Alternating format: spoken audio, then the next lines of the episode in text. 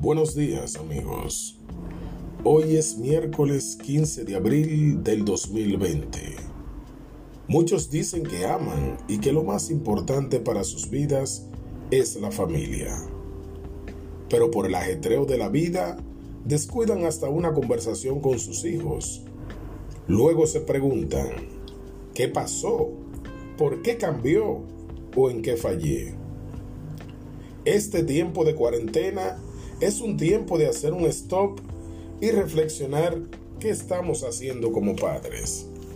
No es complacerle sus caprichos, es saber qué le gusta, en qué anda, qué consume en las redes sociales, qué música le agrada, hacer las asignaciones con él o con ella.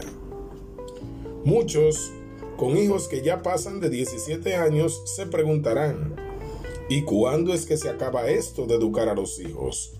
La respuesta es nunca. No existe la clasificación de ex hijo.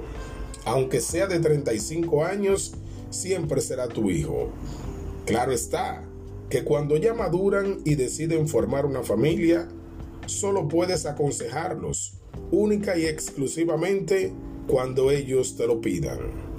Porque al igual que tú y que yo, tuvimos nuestra propia decisión y vivimos nuestra propia experiencia. Recuerda siempre, educa al niño y no será necesario castigar al hombre. Gracias Señor Jesús por dar tu vida por nosotros.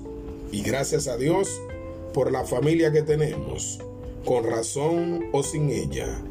Es mi familia, es tu familia. Gracias, Papá Dios, por todo. Amén.